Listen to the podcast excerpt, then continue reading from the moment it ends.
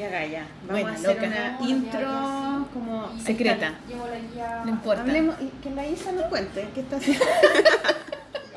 Oye, no, aquí estamos en una reunión así, brígida. Tenemos sorpresas para Brígida también, pero esto es una mini intro como para que ve, o sea, sepan un poco lo, cómo se ve en este capítulo. Es un Sí, capítulo un poco Es Frankenstein. un, sí, es, una, es un patchwork. Es-. Como un, col- como un collage. Collage. Sí, hay tres partes para que sepan los que están, eh, los que la van a escuchar. La primera parte es la, el capítulo que grabamos en, en el, el encuentro, de la con- reina. De la reina, sí. Que se va con Sheila Alvarado Y con, la, Sole Sole Otero. Otero que no la pescamos ni en bajada. No, pero fue muy buena porque ella se metió y dijo, voy a hacer, voy a hacer una polola más. No, y me voy a meter a preguntar. Y dijo, y bueno, y se No la metió, fue la máxima. Porque Chile Alvarado nunca la habíamos entrevistado y, y a la Sole sí la habíamos entrevistado. Entonces estuvo muy entretenido.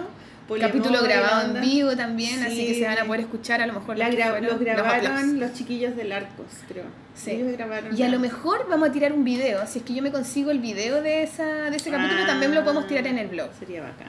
Sería Pulent. Voy a. Y dentro de esa misma feria yo hice una mini entrevista el día, ese mismo día, pero en la tarde, eh, a las chicas de Tetas Tristes. Porque hubo una polémica. Porque hubo una polémica el día Porque no hay feria sin polémica.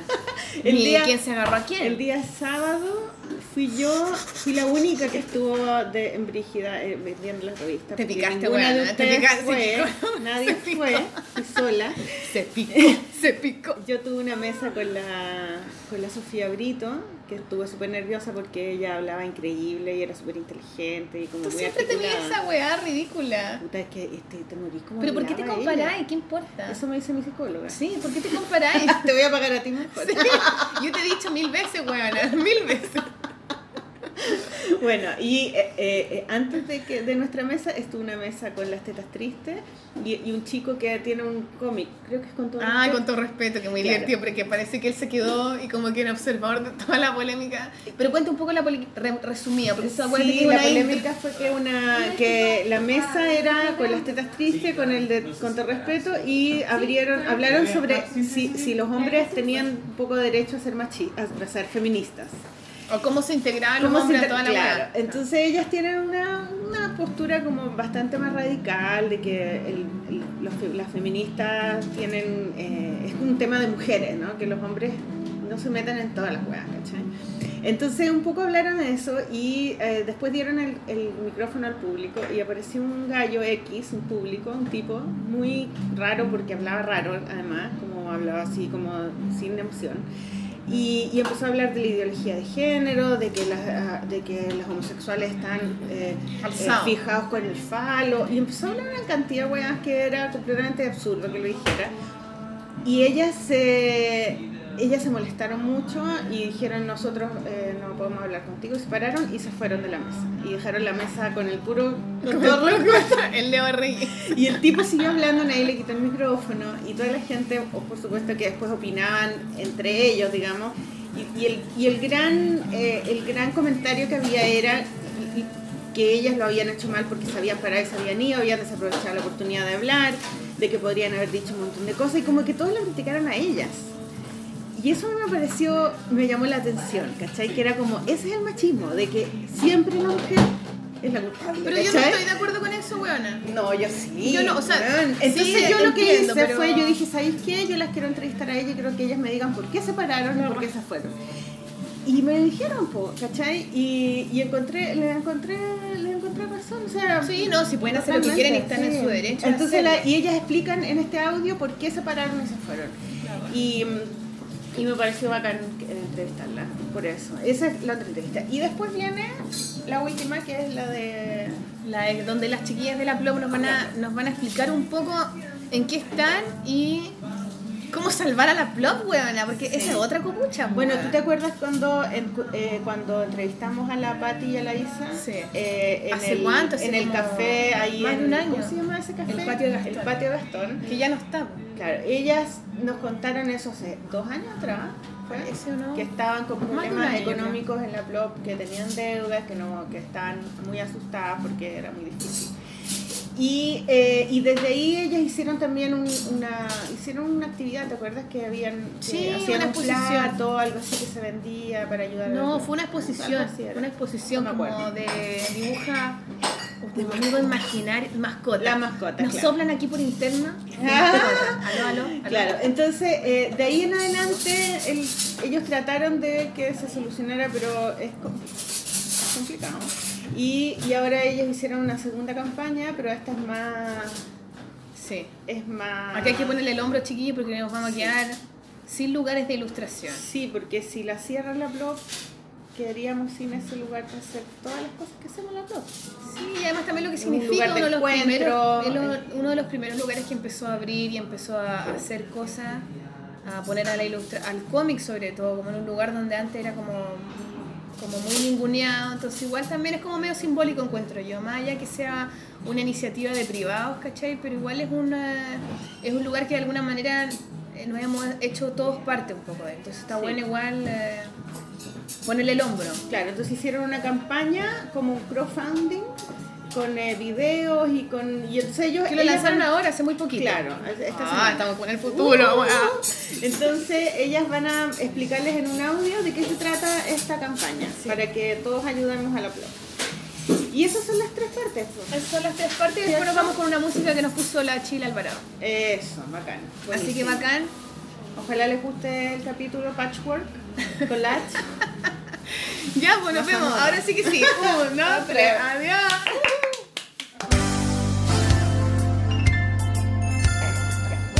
Dos, tres. El podcast de cómic femenino. Y nuestras invitadas Soy Lutero. Priscila Alvarado. Sí,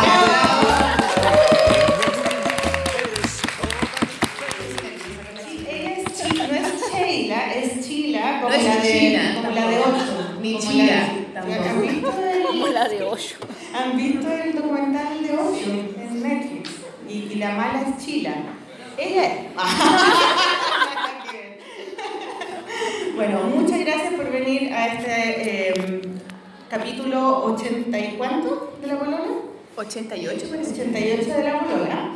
Eh, en el sexto encuentro de cómic e ilustración de la reina en la casona de Messi Antunes. Le agradecemos también al Instituto Arco, creo que son los que nos están grabando ahora. ¿El. Arco? ¡Uh! Ah, pero tenemos video eso, ¿no? Sí, porque además, eh, para que nos den trabajo, para que nos den trabajo. Bueno. Y, y estamos acá eh, en el teatro porque afuera está la feria donde hay muchos dibujantes, amigos nuestros y público en general que vino a la feria. Eh, y quiero agradecer personalmente a Matías, eh, a Consuelo y a todo el equipo de la feria que A la ha sido muy buena onda, usted caballero, eh, durante todo el fin de semana eh, eh, se han portado súper bien para nosotros. Nosotros venimos siempre, todos los años, a este festival, ¿no? Somos como un arroz graneado. ¿Qué significa eso? Como que están en todas las comidas, como así, Ay. relleno total. Y, y eso, quiero agradecerle. Y eh, también eh, este año encuentro que la feria es distinta porque fue como... Todo fue afuera. Todo fue afuera, fue muy linda. Entonces, primero vamos a, a darle la palabra a las chicas para que se presenten. Que se presenten. Porque tú ya... ¿Para qué vas a hablar? Ah, ya. Total, hablo siempre yo. Dale, dale, dale. Yo estoy comiendo feliz. tengo Ya, le vamos a dar el, el micrófono a Sole. Hola, ¿qué tal? Bueno, gracias de nuevo por invitarme a la Corola. Encima estoy como engripada, así que tengo una voz. Una voz sexy. Sexy. Em, soy Sole. Ya vine a este programa, así que algo, si lo vienen escuchando ya saben lo que hago. Eh, pero bueno, vengo de Argentina, si no se dieron cuenta el acento. Em, eh, nada, hago historietas, estoy invitada eh, en esta ocasión en el sexto festival de cómic e ilustración de la reina. Y mm, nada, no sé qué más decir que no haya dicho antes. Sí.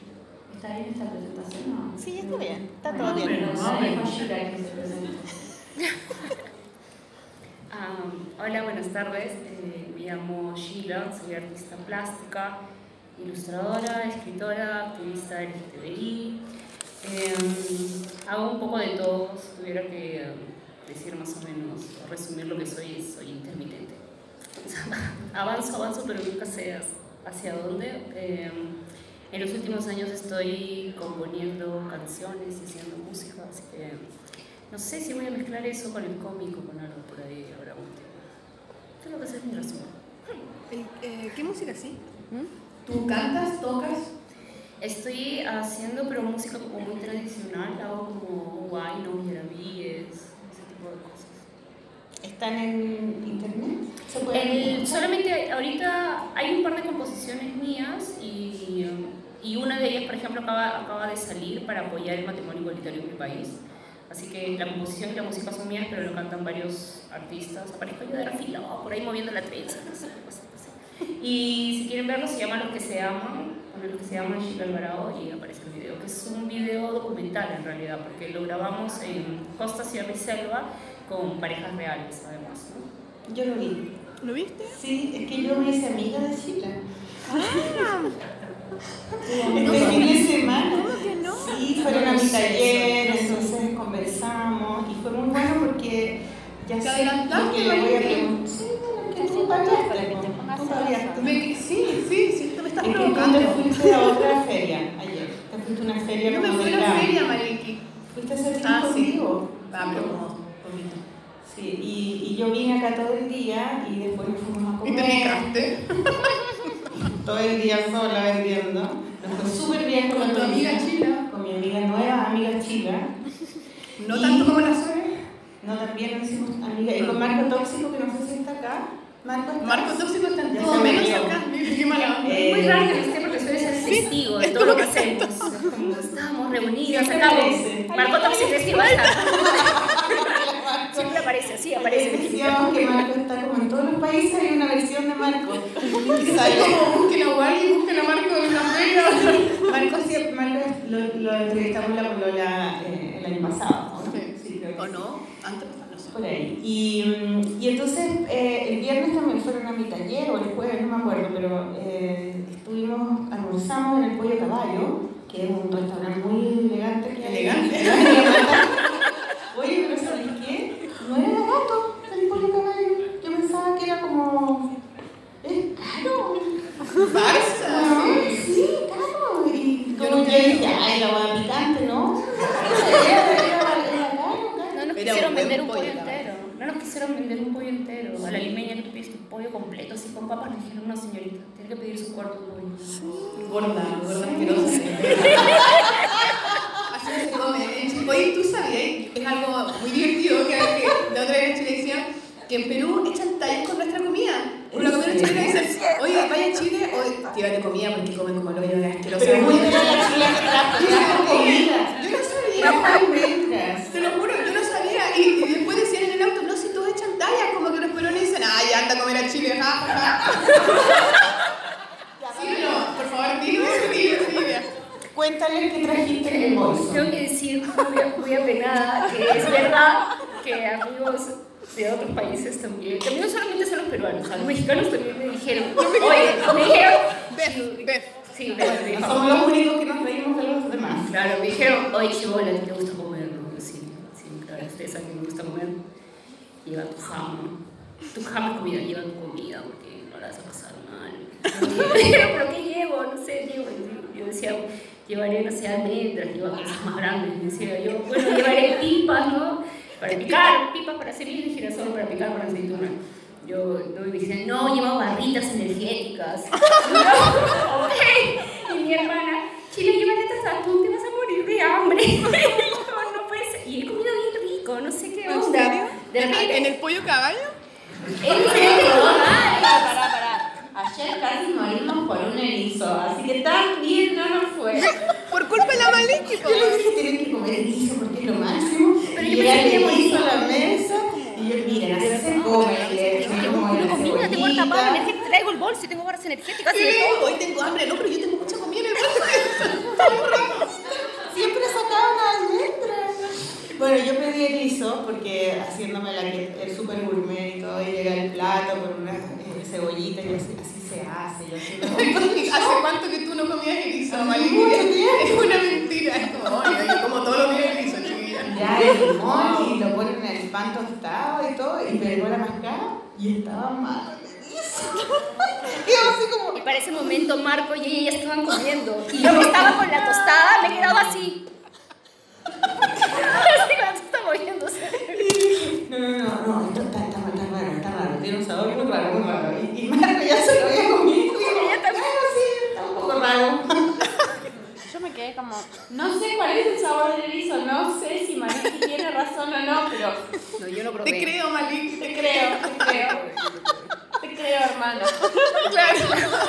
Yo también. Bueno, entonces- No es no. Digamos que están en, su, están en la razón de reírse de, de nosotros, ¿no? Bueno, y además que en Perú también como que cocinan muy rico, ¿no? A nosotros nos gusta mucho la comida de ustedes. No, pero es una exageración. El mundo de la comida eh, peruana ya es un que ver, es súper rica. No, pero, o sea, es súper rica, pero ya es una exageración todo. O sea, ya es como un arroz con mango, de verdad. O sea, eh, tengo la suerte de que tengo amigos que son críticos de cocina y a veces cuando vienen chef, los, las, no sé, pues tipo el restaurante de Gastón, hacen, no sé, ponen 20 platos para los chefs que han venido. Yo me ha tocado ir y yo estaba como, ¿qué es esto?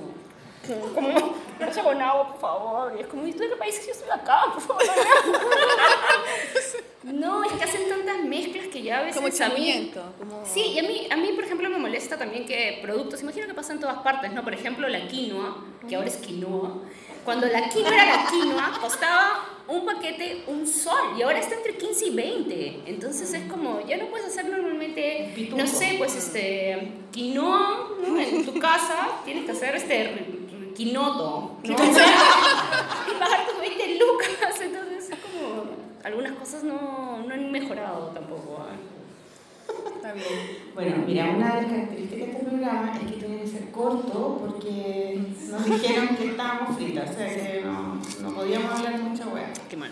Entonces, hay algo que yo soy la antes de gramática, que, ¿cachai? se, que nos olvide, hay un tema que es súper importante que hablemos acá porque tenemos una representante latinoamericana al lado nuestro del poliamor. La Malik se saltó todo. Deberíamos hablar igual como Vamos a lo que nos interesa. Nos interesa mucho. Ya, dibujan súper lindo las chiquillas, bacán, pero ya, poliamor. Primero, antes de Sole. Y la y ya dice la palabra. ¿Quién crees tú que es el poliamor? ¿Por qué tengo que dar esta definición? ¿Pero existe eso en Argentina? Sí, claro. ¿Y qué es? Eh, no sé definirlo bien. Em, la verdad es que no sé, porque a mí todavía no me queda muy claro qué es la diferencia entre una relación abierta y ser poliamoroso. Entonces no lo puedo terminar de definir. No sé si son lo mismo o no. ¿Es lo Ah, yo creo que el poliamor es cuando mantienes relaciones con varias personas a la vez, pero no es una relación abierta, no es como que tú y tu pareja, ah, ya cada uno hace algo por su lado y luego se cuentan, porque parte de las relaciones abiertas es saber, ¿no? Si tú estás con tu pareja y no le quieres contar y ella tampoco, eso no es poliamor. Eso, eso no es una relación abierta, no es que Es poligamia. Sí, es poliamor. Entonces, este, el poliamor es cuando tú, por ejemplo, tienes un novio, tienes una novia, ustedes, entre ustedes dos pueden tener otra novia, ¿no? No, no es- pero se mantiene una Hay relación. una Hay relación. un compromiso entre esas personas, ¿no? No es tampoco que esa relación sea abierta totalmente, ¿no? Depende mucho de la gente con la que tú estás, ¿no? Podrían solamente salir esas tres personas, esas cuatro personas, ¿no? O más o menos por ahí. Todavía no logro entender. Sí, Pero es, mira, son cuatro personas No, pero que espera, tienen una relación. Pero espera, espera. Expliquemos un poco igual, que diga sí po, o no, o quieren saber al tiro del poliamor. No sé, como para que tú, igual para que alguien de tu trabajo, a la Sole ya, ya cachamos un poco tu trabajo, creo que publicaste algo muy Yo me serio voy, de parte. me voy. Yo estoy acá. Es que para que hable de su trabajo. Bueno, yo quería empezar por ahí, ¿no? Uno puede empezar por Bueno, sí, ya, ya. Pero entonces expliquemos, lo que pasa es que conversando con la chila, bueno, yo me enteré así, conversando, le echamos una talla, ajá, dar un beso, no sé qué, no, no, no, y dijo, no, yo tengo una polola y también tengo un pololo, no sé qué, y yo vivía el poliamor. Y quedamos todos así, Vivía, ¿cómo? Vivía, vivía, ahora ya no. Y bueno, la chila, explicaste tú ahora que trabajas mucho con el LGTB y con toda esta cosa de los derechos y la diversidad de pareja y todo esto, es como muy tu tema también en tu trabajo. Sí. Y divertido porque también es como, oh, yo no- como poliamor, eh, una vez recomendamos un podcast que se llama Las Raras y en Las Raras hay un capítulo del poliamor. Y es una peruana también, con un escritor peruano y decía, no será esta misma loca que escuché el podcast, será la misma la chila a lo mejor, y no, es otra. No, es, es otra peruana. No es que todas las peruanas vivamos en el poliamor, sino que casualmente nos conocemos. No, no, no, nos conocemos no solo el poliamor, sino Gabriel y yo. Risa. No, no es amiga mía, es amiga mía. Además, justo estábamos hablando en eso porque yo, por ejemplo, en realidad soy pansexual. ¿no? O sea, me gusta la gente. No me importa si son este, Pan- chicas, chicas, pansexual. No, no sí, no me importa si son chicas, chicos, si son este, chicos trans, chicas trans, si son gays. O sea, a mí me gusta la gente. Las personas. Me gustan las personas. Y si son talentosas más. Entonces, yo soy- no, no, Bueno, menos mal que no escucharon. ¿Qué, qué dijo? Es que yo le dije que Sopaipilla, no sé, era no. sopaipilla sexual. Sopaipilla sexual. Porque a ti te gustó mucho la Sí, sopaipilla. me gusta esa película, por eso no digas con ella, porque significa otra cosa, no, pero entiendo. No, pero pansexual, sopaipilla sexual. Una Sí. malía. Una talla. Pero bueno, la, mal. la gente se vuelve loca para como, dice pansexual, y dice, ¿qué es eso? Entonces yo siempre digo, no, no, bisexual, y es como, ah, eso me suena conocido ya, y me dejan como tranquila, Claro. ¿no? Entonces, yo Pero es más amplio que bisexual. en el Sí, es más amplio que bisexual porque a un bisexual le puede gustar un chico o una chica, en realidad, nada más, ¿no? Entonces, eh, bueno, yo soy pansexual. Sí, siempre desde chica tuve muy claro que quería tener eh, relaciones abiertas. Nunca me imaginé con una misma persona, en realidad. Y entonces yo he tenido novio, yo tenía un novio hetero, tenía un novio gay y estaba con, teníamos nosotros una novia también que era bisexual, ¿no? Entonces he tenido hasta una relación como de, de- con tres personas, no, con dos personas y tres personas, ¿no? Máximo, Y- máximo cuatro. O sea, no, máximo cuatro. tres, ser cuatro, no, Claro, ser ¿no? cuatro. Pero eh, en un momento determinado de mi vida simplemente eso cambió, ¿no? Y en los, en los últimos años tengo una relación cerrada con una novia, ¿no? Entonces por eso yo decía, o sea, yo viví el poliamor, lo viví toda mi vida y yo pensé que mi vida iba, iba, iba a ser así, ¿no? Pero de pronto como que hubo un cambio, ¿no? Yo te puedo preguntar, bueno, uno que no tiene ni uno y, y habla de poliamor, una falta de respeto, pero bueno. ¿Qué onda? ¿Por qué? lo, lo dijiste ayer también, dijiste, ¿por qué desde chica siempre pensaste que esa era una opción? Porque yo nunca pensé eso. O sea, creo que yo lo estoy... Ay, con las monjas, ¿Dónde vivía yo?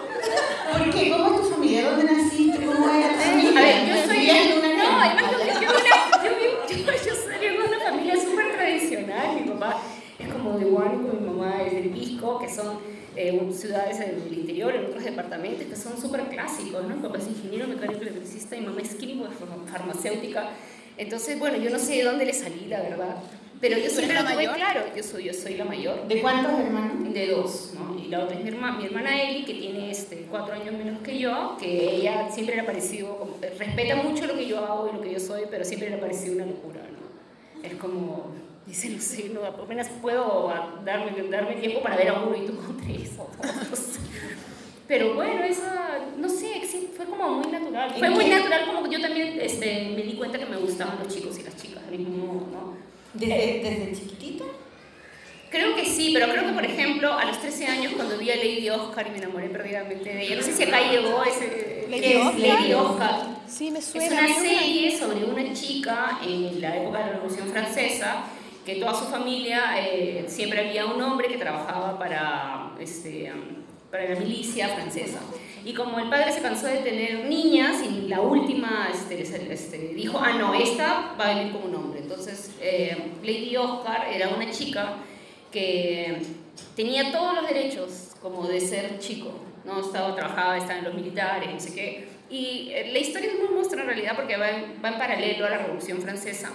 Y habla en un momento también que el padre se da cuenta, oye, esta chica cumple 18, se, nos, se le va a pasar el tren, tenemos que casarla, ¿no?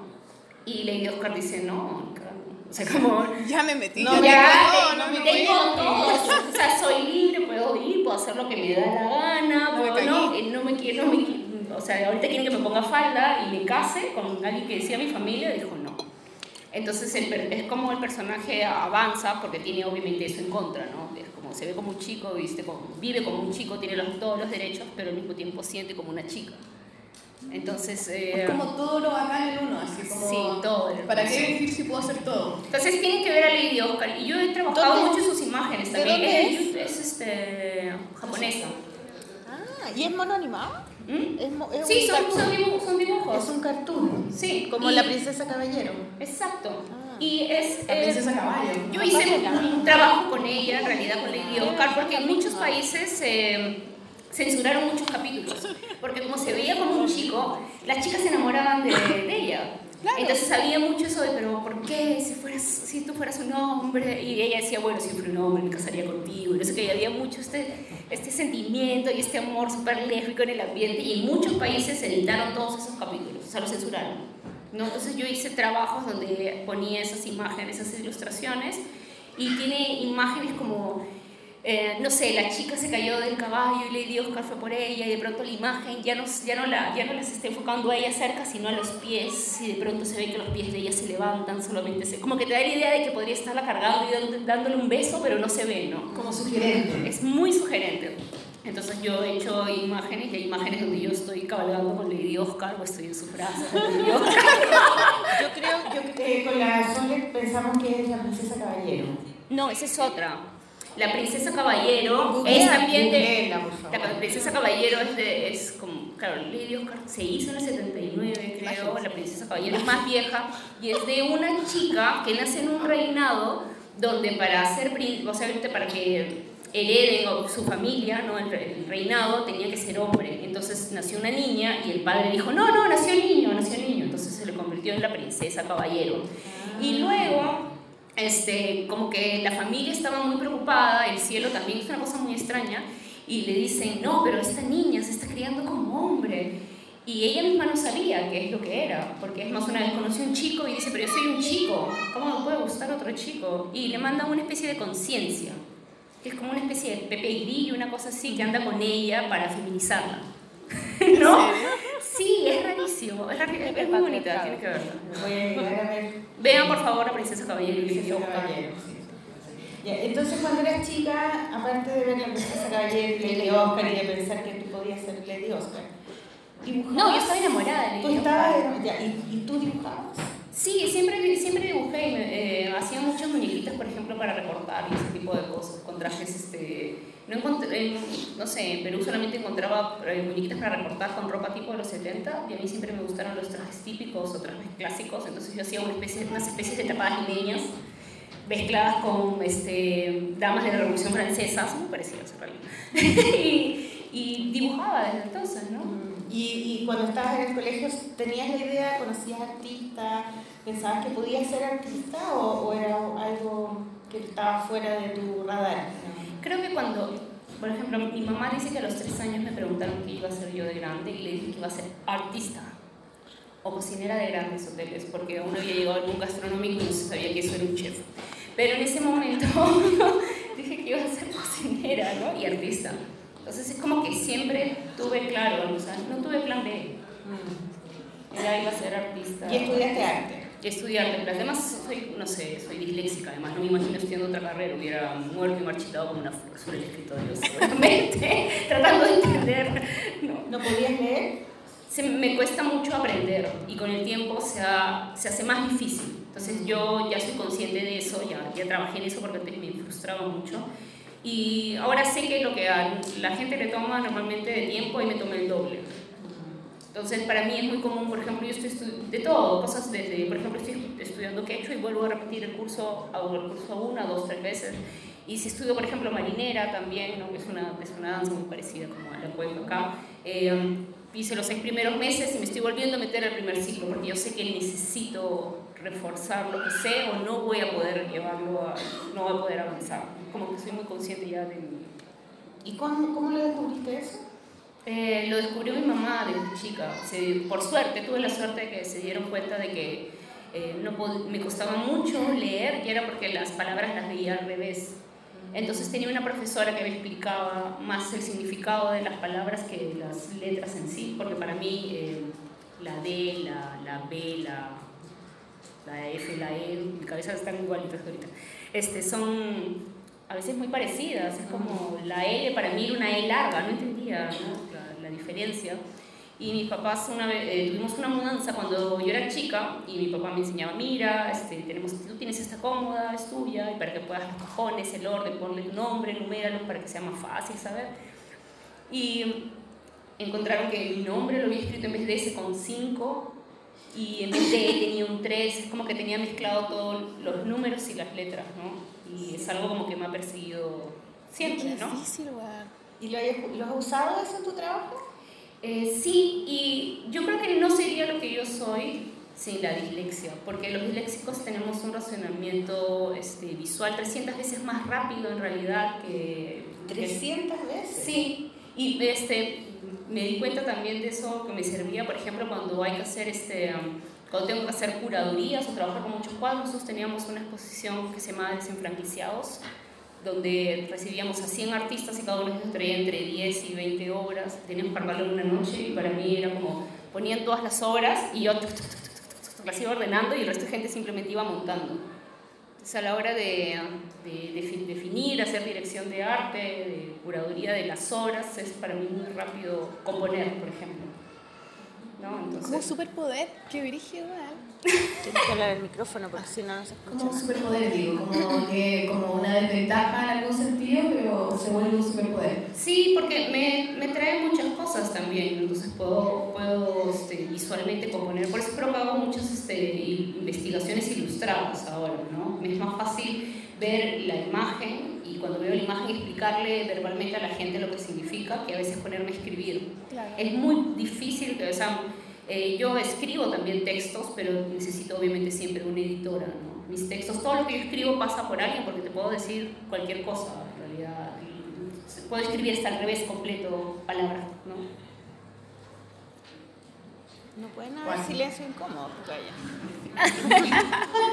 Pero estoy bien, no se preocupen, soy muy feliz, soy muy feliz, gracias a mi dislexia soy lo que soy. pero las, ilustraciones de Chile están en la al final, ¿no? Eh, y yo tuve la suerte de eh, estar en una, en una visita guiada a tu exposición que hiciste el día jueves o viernes. Creo que fue el jueves. Y, y, mm, y me gustó mucho porque mm, explicaste eh, qué significaba cada uno de, de los proyectos que mostraste. Entonces, eh, después yo te pregunté si es que tú tenías imágenes para mostrarle a la gente y todo, pero podría quizás contarnos qué son las, cuáles son los proyectos que mostraste acá, porque son bien distintos unos de otros. Hay un cómic, hay unas ilustraciones de Pina y después hay, unas, hay unos cómics nuevos que estás haciendo ahora sobre donde aparecías con tu novia. Con mi vida. Claro. Entonces, eh, quizás eso te pediría que contaras de qué se trataban los proyectos que estás mostrando y, lo- y, el- y, las, y los libros que trajiste también. Eh, como les decía, yo hago muchas cosas en paralelo, es parte de mi dislexia también porque salto de un lado a otro, ¿no? rápidamente pierdo la atención, pero he aprendido a manejar eso también. Entonces, Oye, para amor, no- igual tiene que ver, ¿o no? Yo creo que es como... crees? Obvio, como, ¿no? Pero ¿y ahora cómo hago? Totalmente. Ahora, no sé. Pregúntatelo a ti mismo. Porque yo estoy muy feliz ahora con una novia, en realidad. No, pero igual esa cosa del poliamor y tu dislexia, esta cosa como diversa, también de alguna manera está relacionado con una Puede forma de ver el mundo. pero de desorden emocional. No, no desorden, sino como otro orden. O, Bueno, puede ser como que encaja- encajo cada cosa en su lugar, porque sé que O las cosas no tienen encaje necesariamente, a lo mejor todas las cosas se mezclan y son un todo y no hay necesidad de encajar. Sí, bueno, o sea, en realidad todas las cosas que yo hago tienen algo que ver. Lo que yo soy consciente es que pierdo muy rápido la atención, pero por eso dejo otras cosas pendientes para avanzar. Entonces, sí, me cansé de hacer trajes típicos, paso al abecedario emocional, y si me cansé con el abecedario emocional, paso a mis textos, y si no, paso a mis ilustraciones. Pero Claro. de alguna manera que mi desorden no me deje, no me deje parada a mí o deje yo de ser productiva, no he encontrado esa forma. Lo otro que tengo es que tengo meses con todo encima, porque si no lo veo, lo olvido. Y me pasa lo mismo con la gente. ¿Sí? Sí, sí. Hola. No, es como que mi cerebro, como cuando quiero olvidar algo, realmente lo olvida. De ahí he tenido que presentarme gente que yo conocí por años o que estuve con ellos y es como, ay, no, sí te conocí, estuve como seis años contigo, disculpa. Pero no lo hago, no lo hago, mamá, no lo hago, no lo hago adrede, de verdad. Es como que me desconecto y eso me pasa con mi trabajo. Entonces tengo la mesa, la tengo así separada, textos, ilustraciones, textos ilustrados, investigaciones y eso, ¿no? Y bueno, lo que pueden ver acá, eh, uno es parte de mi trabajo que se llama Limeña eh, a mí siempre me gustó el pin-up, es más el, el, el que hace pin-up más conocido del mundo es, es Alberto Vargas, que es un peruano que es de Arequipa. El, y bueno, tuvo mucha suerte, mucho éxito y su carrera la hizo muy pronta y se fue a Hollywood y trabajó entre Hollywood y Europa. Entonces, el estilo de pin-up, no sé si ubican a las pin-up, son como lo que se llama la chica de la puerta de al lado, ¿no? que podría ser tu amiga, tu vecina, alguien que puede caminar por las calles de tu ciudad. El estilo de pin-up que él hacía eh, no representaba pues a ninguna mujer latinoamericana y menos a una peruana y a mí siempre me gustó y siempre me quedé con eso y me invitaron, me invitaron por un tiempo a, estar, eh, a ilustrar una página de sexo en el diario Perú 21, que era un diario que iba a estar eh, o sea, en una palestra nacional. Y yo dije, genial, voy a tener una oportunidad de poner una ilustración a la semana, voy a hacer una pinal eh, peruana, voy a hacer que dibujar diferentes mujeres. Y yo llamé a mis amigas, a mis conocidas, les pregunté si se, se prestarían para que las dibuje, para que exista esa diversidad, y todas decían que sí.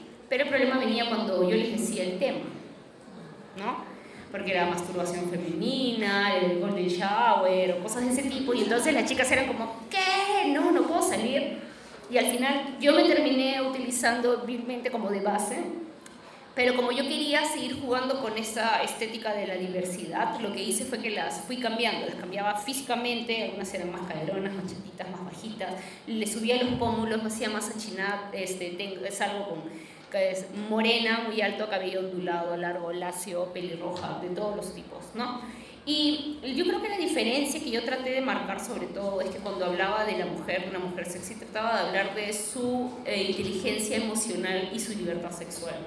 Por eso para mí era muy importante que el personaje siempre te esté mirando, siempre, como que el personaje está ahí y es como... Como que ella es la que te increpa, ¿no? Tú claro, es como... Yo sé que estás ahí y no me importa, porque esto es lo que yo soy. ¿no? Esto es lo que yo me siento bien y esto es lo que quiero ser. Y creo que eso hace cierta distancia con el pin-up que se hace en el resto del mundo y que siempre se ha hecho, porque casi siempre estuvo hecho por hombres. Entonces la mirada de ellos es muy boyer. El personaje está mirando hacia otros lados, es casual y no es como que le espían. Es más, hay muchas series donde las mujeres les pasa algo en que el hombre tiene la oportunidad de fijonearla, de mirarla, ¿no? Se les cae el champú, le viene el viento, les tapa la cara no hay esa presencia de que ellas sepan lo que les está pasando.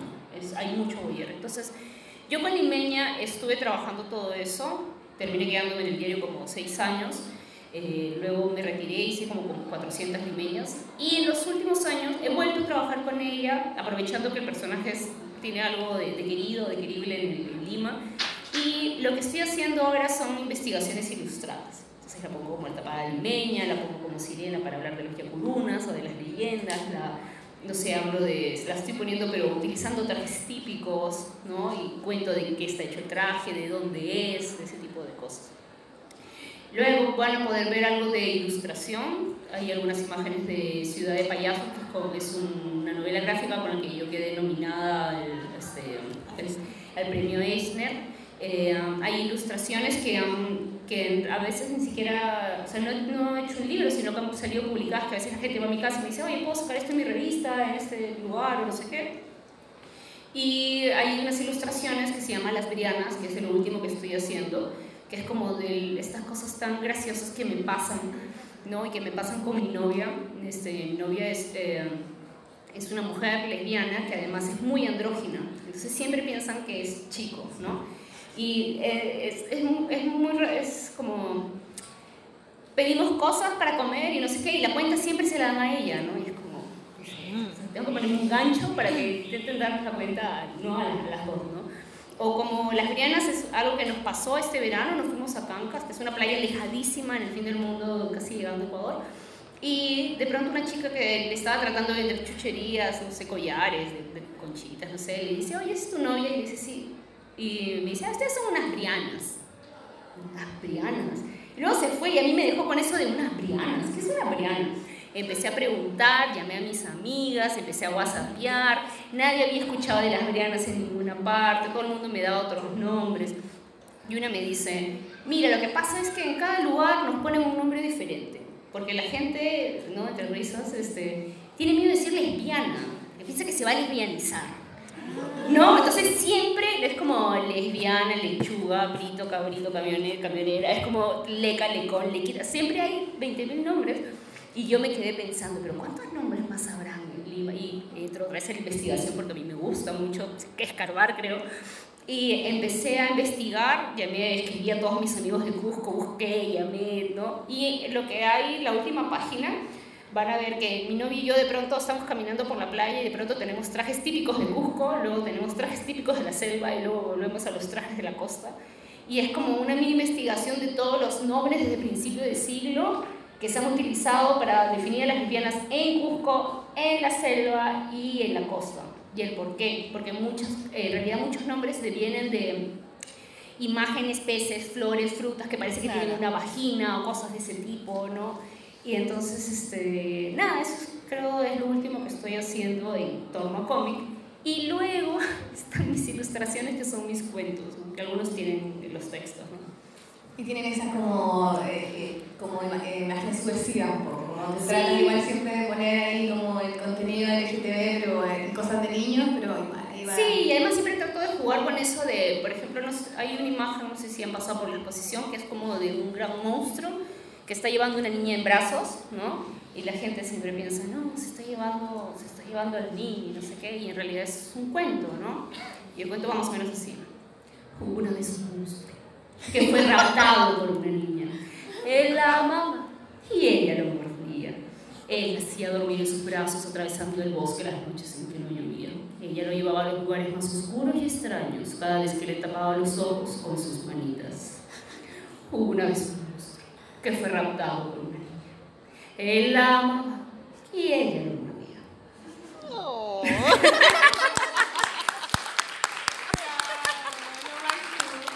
¡Qué bonito! Ay, te vas a- Me encantó, mira, bonita. Ay, Te amo, Pati. Oye, hay una. Quería parece. preguntarte, no sé que estás ocupada, pero voy a.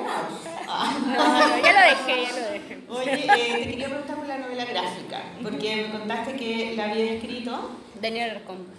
Daniel Alarcón es eh, un periodista peruano que vive en Yo quiero preguntarte a ti. Sol, igual también. No, ella no. No, igual la Sole tiene, ese- yo creo que habla de ese cómic de las, te- de las mil tetas, y que tiene mucho que ver con el sexo. Oye, con pero estoy hablando de Daniel Alarcón. ¿Alguien ha escuchado Radio Ambulante acá? No le cree a nadie. Es maravilloso.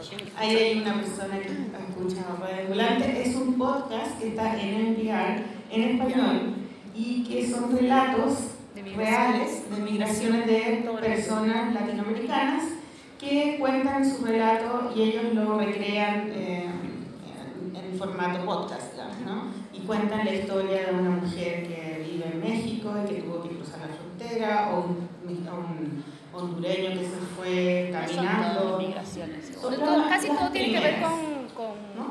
con- creo que casi todo tiene que ver, bueno, como explicó Daniel, también tiene que ver con migración o con vivir fuera de tu país, ¿no? Sé, porque hay algunas que no tienen tanto que ver con migración. Por ejemplo, me acuerdo que había una justamente sobre el orgullo peruano, de la gastronomía que tienen. Como que hay algunas que hablan como específicamente de cosas de cada país. Hay Ah, una, hay una de, de una rebelión que hubo acá en Chile con, con las universidades. Hay cosas que no hablan de migrar puntualmente, pero es muy latinoamericano. La- Quiero decir una acotación sobre eso de- que viste del orgullo peruano de la comida. Eh, parte de un escritor peruano que tenía una columna en España donde dijo, Iván Tais, donde dijo que la comida peruana era muy pesada e indigesta. Eh, hay, hay comida que sí es súper pesada y de verdad la ofendieron de muerte. te vendieron de muerte, lo amenazaron a él de muerte. O sea, la que de verdad todo el mundo se metió contra él. Lo, él, él escribía, o sea, en sus presentaciones le decían cosas, era una locura. Y cinco años después, cuando otro escritor que había pasado el boom en realidad, o sea, sigue, pero no es tanto, eh, dijo lo contrario, la gente más bien le aplaudió. Y es como, o sea, dependiendo del lugar de donde lo había dicho y el momento, o sea, simplemente nosotros este, aplastamos o aplaudimos. Es muy gracioso eso, tienen, tienen que verlo porque de alguna manera meten a Chile acá en, en- en- en el asunto, de verdad. sí, ¿Y uno cómo nos meten? Se burlan de nosotros. No, no se burlan, de- no se burlan de ustedes, es que hay un escritor que empieza a, a, a meter, dice, o sea, como burlándose, sí, porque la comida peruana, no sé qué, y la gente empieza a decirle, ya, es- ya era hora que alguien hable contra el boom y no sé qué, y él empieza a crear platos, cosas ridiculísimas, y la gente no sabe que es un chiste y sigue poniéndole like y, y lo siguen, y esto era un blog, y de pronto esto ya era, una, era un libro, y de pronto dice, la gente le pregunta, ¿por qué lo publicas? Y dicen, no, pero quieren publicar aquí en Perú, porque Perú no quiere hacer eso. Y de pronto se inventa que le van a publicar el libro en Chile. ¿No? Porque los chilenos, que no sé qué, y si Cocina apoyan. mal. ¿No? ¿No? Y, y hay todo un rollo porque encima la gente se molesta que este libro inventado se publique en una editorial inventada acá en Chile y no se publique en una editorial en Lima. Es Inventada. Sí, en una editorial inventada en Lima. No, está muy bueno y sobre todo si les gusta escribir, eh, no diré, si están ilustrando, dibujando, haciendo acuarela, es perfecto escuchar estas historias. Sí, yo lo uso, es lo que uso para trabajar, para ambulante. ¿Y cómo se escucha el podcast, Radio Ambulante? Eh, yo, lo, yo lo escucho en NPR, que es una, aplicación. es una aplicación de la eh, Radio Nacional, Pública Nacional de Estados Unidos, y, y ahí tú buscas Radio Ambulante y ahí está la aplicación. Pero lo puedes buscar en, no sé, en cualquier podcast. Radio está en todas, Ambulante. en todas partes. Oye, y, este... él está acá en Chile, ¿no? Tú me contaste que él venía a la FILSE. No, te- yo te iba a decir que deberían aprovechar. Yo, sí, yo les iba a decir que deberían aprovechar porque en realidad Daniel Alarcón está, bien- está llegando hoy día en la noche. Entonces aprovechen de repente si quieren hacer. Si son tan ¿Y fans de es, hacer una está entrevista. soltero? No, está casada, está felizmente casado y tiene dos hijos, pero es muy buena onda y creo que te vas a divertir mucho hablando con él. Ya, bacán. Pero ¿eh, ¿cuándo se va? ¿Tú sabes? No, no lo sé, pero llegó hoy día, o sea. Ya, ya. Eh, y lo otro, hay en Radio Ambulante un capítulo muy bueno sobre la Araucanía. No sé si lo, escucharon. No, ese no, hay varios. Sobre el sur de Chile y los mapuches, cómo le Ah, sí, la sí, tierra. es muy bueno, muy, muy bueno. Bueno, eso. Eh, la Sole me contó que tú también hacías voces para Radio Ambulante, ¿verdad? Lo que pasa es que como Daniel, Daniel es amigo mío y a veces le faltan, no sé, voces a la hora de edición, de pronto me llama y dice, no, Chila, estás ocupada y yo dormí en mi cama. Bueno, ya no sé, estoy despierta, no sé qué. Con esa voz. ¿Tú crees que me puedas mandar unas grabaciones de voz? Y yo, sí, ¿qué, qué tengo que decir? Di, siéntate acá, muy sexy. Yo, siéntate acá. No, sígueme. Y a veces me mandan cosas como, Chila, me, me imagina que me estoy yendo a un estadio y es súper peligroso y tienes que ponerme esto. Yo voy leyendo, te voy a dar mi cuchilla. Quiero que la uses bien, ¿no? Ellos nunca ganaron, no sé, porque siempre perdemos para que pases ese estadio. Y mi voz sale ahí mezclada de refrán a veces. Para cuando Sí. la escuchen, tienen que acordarse de Chile. A veces de haber salido por ahí. Ya, y, y entonces él escribió el, el guion de esa novela gráfica. Él escribió un cuento, un libro que se llama Guerra en la luz de las velas, que es un cuento, es un libro maravilloso, ha ganado 20.000 premios, ha traducido en 10.000 idiomas, la ¿Y de qué se trata? Habla sobre, eh, son diferentes historias y personajes y que y todas estas historias transcurren en, en medio de como de la de cuando estaba en la capital pero en la guerra interna en Perú o sea entre los 80 y 90 y una de las historias es Ciudad de Payasos era uno de mis cuentos favoritos porque está situado totalmente en Lima. Y yo estoy muy muy cerca de, de Lima y toda su explosión porque yo estudié en la Escuela Nacional de Bellas Artes que está exactamente al lado del Congreso en el centro de Lima. Entonces, cada vez que había manifestación, yo tenía que cruzar entre ella para poder llegar a clases, entre, no sé, entre la caballería, eh, cuando este, había manifestaciones y bo- botaban bombas lacrimógenas, nosotros teníamos que, para seguir las clases, teníamos que poner nuestra, quitarnos la ropa y ponerla debajo y cerrar las ventanas, porque si no nos entraba, y nos pasaban cosas muy graciosas como que eh, la escuela tiene un estilo muy especial que casi parece una iglesia, entonces a veces la gente corría despavorida y se metía a la escuela pensando que era una iglesia para protegerse. Y la policía le importaba un bledo y nos tiraba las bombas a nosotros dentro, entonces era como, sí, la, la primera vez que sentí una bomba lacrimógena fue en la Escuela de Bellas Artes. Y eso la- recuerdo. y es de la mucha- era por las bombas. Mucha, había muchos estados de manifestación y hablaba de lo agreste, por ejemplo, que es Lima, ¿no? Y, de- y todo ese cuento, específicamente ese cuento, transcurría en Lima. Entonces, como que hablamos y no sabemos muy bien a quién se nos ocurrió, de repente a él, de, oye, ¿por qué no hacemos ¿no? algo entre los dos? Como que ilustraciones, texto, una novela gráfica, ah, ya, ok. Y fue la primera vez que yo hice una novela gráfica, o sea, algo de, de Cómico. ilustración. Y fue una locura y dijimos, sí, lo hacemos. Y al- pensé que nos iba a tomar 5 o 6 meses, que ingenuo nos tomó como un año y medio. Súper poco, un año y medio igual. para mí fue la eternidad y además es como que yo empecé, hicimos los bocetos, no sé qué, y yo sentí que realmente la voz del personaje recién empecé a tomarla a partir de la página 40-50. Recién, porque además era la voz de un hombre y todo mi universo es muy femenino. Entonces tuve que crear un estilo y eh, trabajar con como, como algo más caligráfico, algo que tuviera como más fuerza me parecía para, para mí. Y jugué creo con blanco y negro también nada más pero, o sea, como que fui avanzando, avanzando y cuando terminé el libro, terminamos las 200 páginas. Y yo, hay que rehacer las primeras 40. Y se tuvieron que rehacer, porque ya no se enganchaba ese inicio de búsqueda con la voz que yo había encontrado. Me pasa con todos los libros. ¿Te pasa con todos los libros? Con Ay, sí que era la única. Yo rehago siempre las primeras 30 páginas. ¿Sí? Nunca, Yo casi me vuelvo loca, pero creo que, creo que quedó bien. Y además, acomodar el estilo primero, entonces cuando yo lo encontré, bueno. claro, y además por Pero es ejemplo, preferible arrancar y hacer las primeras páginas sabiendo que las vas a desechar que no arrancar nunca.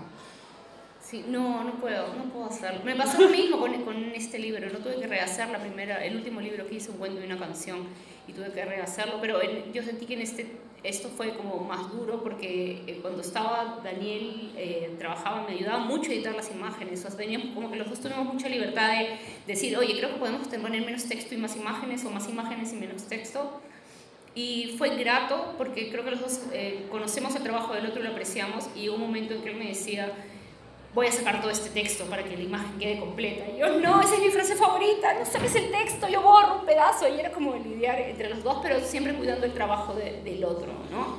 Eh, me voy a hacer una polola y voy a hacer preguntas también. Sí, sí, estoy acá. Eh, ¿es todo esto en dónde lo editaron? ¿En qué año salió? Porque es un libro que no se consigue más. Esto lo hicimos en el 2010, más o menos, lo sacaron en Lima. Luego lo, lo sacaron acá en Chile. Lo sacaron en Chile, creo que estuvo en Latinoamérica en alguna parte, se llegó a España y luego recién en el 2016 fue que llegó, se hizo la traducción y llegó a Estados Unidos. Y ahí fue donde la crítica pucha, nos, nos fue súper bien, ¿no? Y donde nos dieron la nominación. Para mí fue una Tardó como sorpresa, seis pues. años en llegar a. Claro, tardó un montón, tardó un montón de tiempo porque además en mi país no hay, no hay, este, o sea, casi no hay, eh, ni siquiera la editorial sufrió para hacer, para hacer el libro. Y como para, si a mí se me ocurriera ponerme en coleccionista obsesiva así a los set y salir a buscar a ver qué editorial lo sacó, ¿cuáles eran las editoriales que lo sacaron? O sea, en ese momento estaba con Santillana, Alfaguara, mira, yo creo que tienes más posibilidades de encontrarlo acá, en Random, porque justo hablé con este, un librero que estaba acá que me dijo que lo tenía en su, en, en O sea, que lo se- editoriales grandes. ¿Ah? Eran random. Random. Sí, ahora es Random. Él- ellos son los únicos que lo, lo tenían, ¿no? Entonces, yo creo que... ¿Cómo se llama? Ciudad de Payasos. Yo creo que es más fácil que lo encuentres acá, Lucina, que en Lima, porque yo ya barrí todas las librerías. Es más, llamábamos porque cuando nos dimos cuenta que se había agotado, yo ni siquiera tenía ejemplares en mi casa. Tengo tres que no me dejan, no me dejan tocar porque dice mi hermana que es para sus hijos y que no quiere que los- ni siquiera los lleve a ninguna parte, ¿no? Es como... ¿Y reeditarlo nunca lo hablaron con ¿Sabes que estamos, eh, se nos ocurrió con Daniel reeditarlo, pero como una editorial independiente? Entonces estamos buscando una editorial que le interese para, para reeditarlo, en realidad. Nos llegó un papelito con un mensaje de nominación. No, es un mensaje sensual. Vamos a morir Te todas. estoy esperando afuera. Hablen, Tenemos que cerrar. Busca un final. Gracias. Yo-. Yo, yo tengo un el final. Sí. Eh, no, cortito, cortito, es sobre Sole. es que sí, yo también quiero. Eh, Sole, cuando fue a nuestro programa, eh, cuando la invitamos, que fue la Alegría Pop, ¿te acuerdas? Eh, ella contó y de hecho mostró el original de su libro nuevo que, estaba, que iba a empezar a hacer en Angulem y eh, que se llamaba eh, Intensa. Intensa. Y entonces, ¿por qué no nos cuentas en resumen qué pasó con ese Ay, libro? Si lo hiciste, si lo publicaste, ¿qué te pasó? Eh, Cuéntanos un poquito el, el, el drama que, que, que ese libro, que yo, yo lo viví, yo lo conocí, pero prefiero lo. Yo creo que Yo todos quiero los separar, libros ¿no? los vivo medio como un Yo quiero drama. separar ya un, un- un libro de ese. Intensa, por favor. Eh, nada, me fui a Mulem, la residencia de Mulem me fue muy productiva. No llegué a terminar el libro en los tres meses que estuve ahí, pero casi que sí. Pero también fue muy dura la residencia en Mulem porque, mm, nada, Mulem tiene algo muy especial eh, entre la gente en especial que está haciendo la residencia en la mesón. que es que todos están medio escapando de algo. Entonces se genera como un clima extraño en el cual yo encajaba perfecto, porque yo también me estaba escapando de algunas cosas. Em, y me di cuenta ahí mientras estaba allá que me estaba escapando de esas cosas. Fue muy extraño mi experiencia porque en los tres meses que estuve ahí volví a fumar, adelgacé un montón, me estaba pasando como mal, pero yo estaba como, no, yo me quiero quedar a vivir acá, no quiero volver a casa, no, no, yo me quiero quedar a vivir acá. Volví a Buenos Aires y fue como, ¿por qué me quería quedar a vivir allá si me estaba pasando mal? Eh, eso como experiencia de, de, la residencia. Y después del libro, nada, el libro tuvo un momento en el que me trabé porque me comentaron, me hicieron una devolución que me decían que el libro era machista. Pero, pero, pero, yo, yo, yo, quiero saber, yo quiero que cuentes de qué es el libro. El libro es sobre un extraterrestre que abduce seres humanos, ella como que pertenece a una raza de extraterrestres que escaparon de los hombres de su especie para no ser, en realidad para no morir en el parto, porque morían en el parto. Y, y nada, y están ahí como en el espacio perdidas, intentando reproducirse sin hombres, eh, y la protagonista abduce a un hombre para tener sexo con él, siempre abduce diferentes seres de, de, diferentes géneros y de diferentes especies hasta que encuentra a este hombre y hay algo que le hace al hombre, una caricia, un mimo que hace que ella quede obsesionada con él y que decida bajar a la tierra a ver cómo conquistarlo. Entonces son todas las peripecias de ella tratando de entender a la especie humana y en especial a, la parte del, digamos, del coqueteo. Em, y todos sus fallos y todas sus obsesiones y cómo ella intenta tener algo que ya no tiene mucho sentido tener y se obsesiona con eso.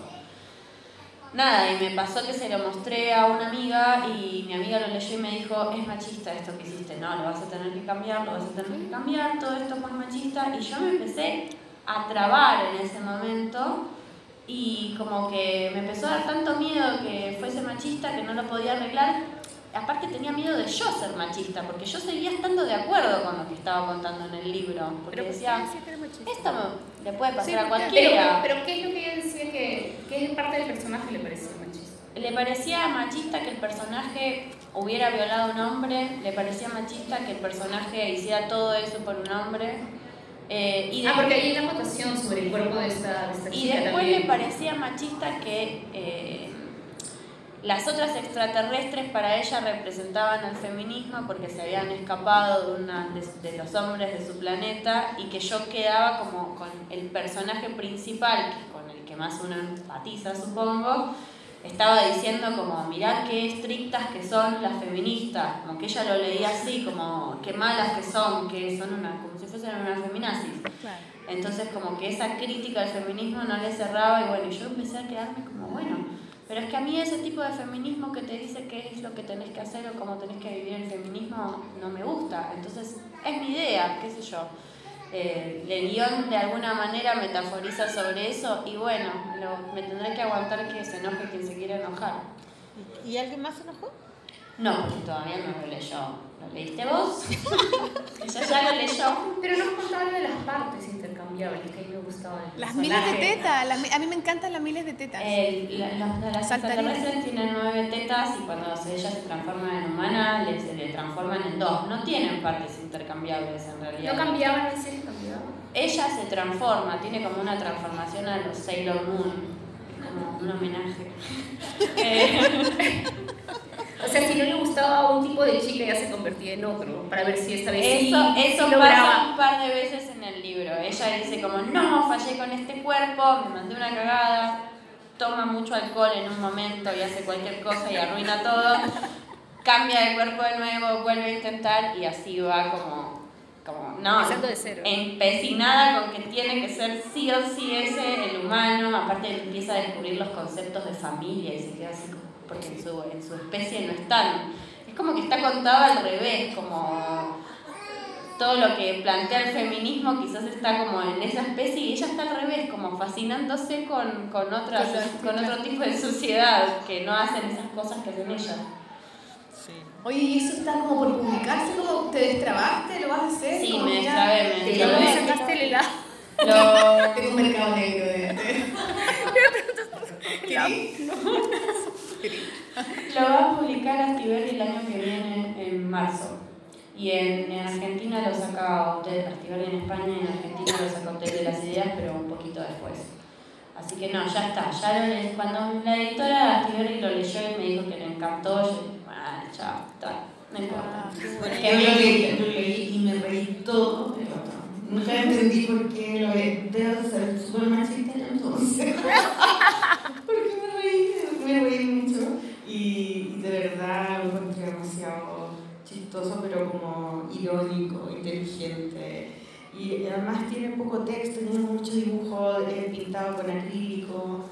Que eso me encanta de ti, de tu trabajo, que es visual, pero poderosamente visual, ¿no? Y, y entonces... Y así como rápido, y como... rápido, Los una- colores son súper lindos, de los, los colores que manejas, la paleta, tu paleta de colores es hermosa.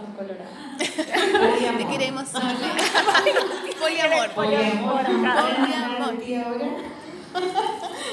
Bueno, eso, creo que Está estamos soltera. ansiosas de leer tu libro. Está soltera, ojalá que lo sacar también. Ella sí está soltera. Sí, está soltera. Puedes, puedes acceder al poliamor. Cero amor. Ya, es que la, la Chile los tiene a todos, tiene a todos, todas las personas. Los tenía todos acaparados. Una cama gigante. Como una millonaria de amor. Una Sí, despidamos. Despidámonos. Ya. Pero sí, eh, ponemos música en la polola. ¿Por qué no ponemos una música tuya? Mm, Porque no, no lo, no lo he sacado todavía. Pero ¿No tenés nada grabado que podamos poner en el No, yo hago, yo cuando canto es una cosa muy graciosa también, pero este, yo canto vestida de virgen patronal una vez al año, apuntado a un cerro en una fiesta patronal con un coro de, de niñas vestidas de ángeles y vírgenes. Oye, Es- es- es- Yo quería preguntar, igual y como- conciertos en lugares muy raros. O sea, le estaba contando ayer que el primer concierto que como que vi lo hice en, en medio de Cochacayu, en el Manu, justo eh, todos en, en canoas, eh, entre lagartos que teníamos ahí justo, en- y había habido un eclipse de luna, por ejemplo. No sé, tocan unas cosas así muy raras. No, no hay cosas grabadas. Yo, eh, eh, no sé, pero eh, yo quiero que... No me interesa. que no me interesa. A mí me gustaría que te despidieras en quechua. ¿Puede ser? Ah, ya. Sí, La música la vemos después. Ya, en quechua. Eh, Tupananchiskama, que significa hasta que volvamos a encontrarnos, porque en el quechua no hay nada definitivo, no hay un adiós definitivo. Entonces, De nuevo, de eso. nuevo. Tupananchiskama. Tupananchas cama. Tupananchiskama.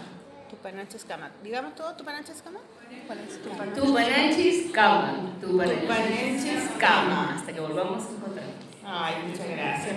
Un aplauso, gracias por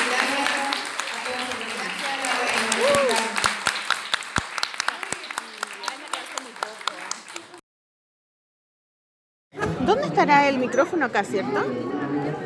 ¿Yo voy a tener tú? Sí, ya. Ya chiquilla, entonces quiero que mm, estamos acá en el festival, en el encuentro de cómic e ilustración a la reina y mm, ayer eh, hubo un incidente muy comentado y quiero que lo comenten ustedes de primera de primera mano porque son las que mm, lo protagonizaron.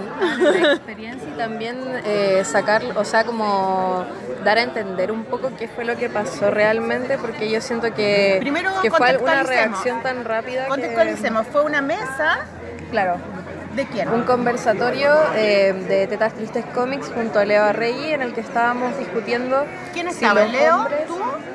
Eh, ¿Y tu nombre es? Desobediencia Visual y Catherine Zuckman. Ah, tú estabas, estaban las dos, estaban las dos y él, ya. Estábamos conversando sobre eh, si los varones pueden participar de la lucha feminista. Entonces, claro, nosotras expusimos nuestro punto. ¿Y ustedes qué creen que pueden? Dependiendo del grado, pues, porque claro que un varón transexual, un varón marica frente a un varón heterosexual cis, como que están en, en lugares y experiencias súper diferentes. Y mm, también nosotras consideramos que los varones tienen que hacerse cargo primero de su masculinidad y porque desde ese lugar es el- desde el que vienen, versus nosotras mismas que nos podemos hacer cargo de- del feminismo porque somos mujeres y porque tenemos experiencia. Eh, en escala de privilegios también. Un varón, hay muchas experiencias que, que nunca en su vida va a vivir o va a poder aterrizar o va a poder empatizar siquiera. Sí, pues yo ayer hablaba con el narcotóxico, fuimos a comer la noche, me decía, mira, yo jamás en la vida, nunca, nunca he tenido miedo de que me violen. Yo siempre, yo he, he estado, he ido a muchos lugares, he caminado muy tarde en la noche, en unos barrios así como muy peligrosos, se me han acercado unos tipos y yo los hago a un- lado y pasan ahí, pero nunca he sentido el miedo de que me puedan tocar, de que me puedan hacer algo en el cuerpo. Como que no, es, no está en mi cabeza ese miedo, no existe.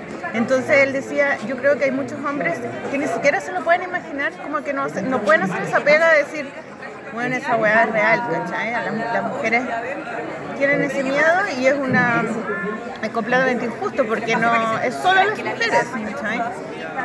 Bueno, eso, que, me acordé de eso. Claro, entonces también como que incluso en eso mismo que tú estás comentando, conversamos también de la ocupación del espacio con la Katy, de lo que significa ser varón cis heterosexual blanco, por ejemplo, o sea, como que está en la cúspide de, de tener un privilegio, más todavía si no eres pobre.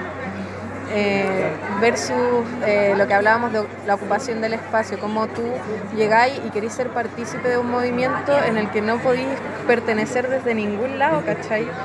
Es como, ahí en ese momento nosotras dimos unos ejemplos eh, más o menos gráficos como de, por ejemplo, ser una mujer blanca y meterte a un conversatorio de mujeres afrodescendientes a decir que a ti también te habían racializado, pues, ¿cachai? Claro. No tiene sentido. Y en ese minuto también yo mencioné que, siendo lesbiana para mí sería absurdo que personas heterosexuales vinieran y me dijeran yo también soy lesbo feminista, porque eso es apropiación. Entonces para nosotras también que un varón se llame feminista en cierto nivel es una apropiación.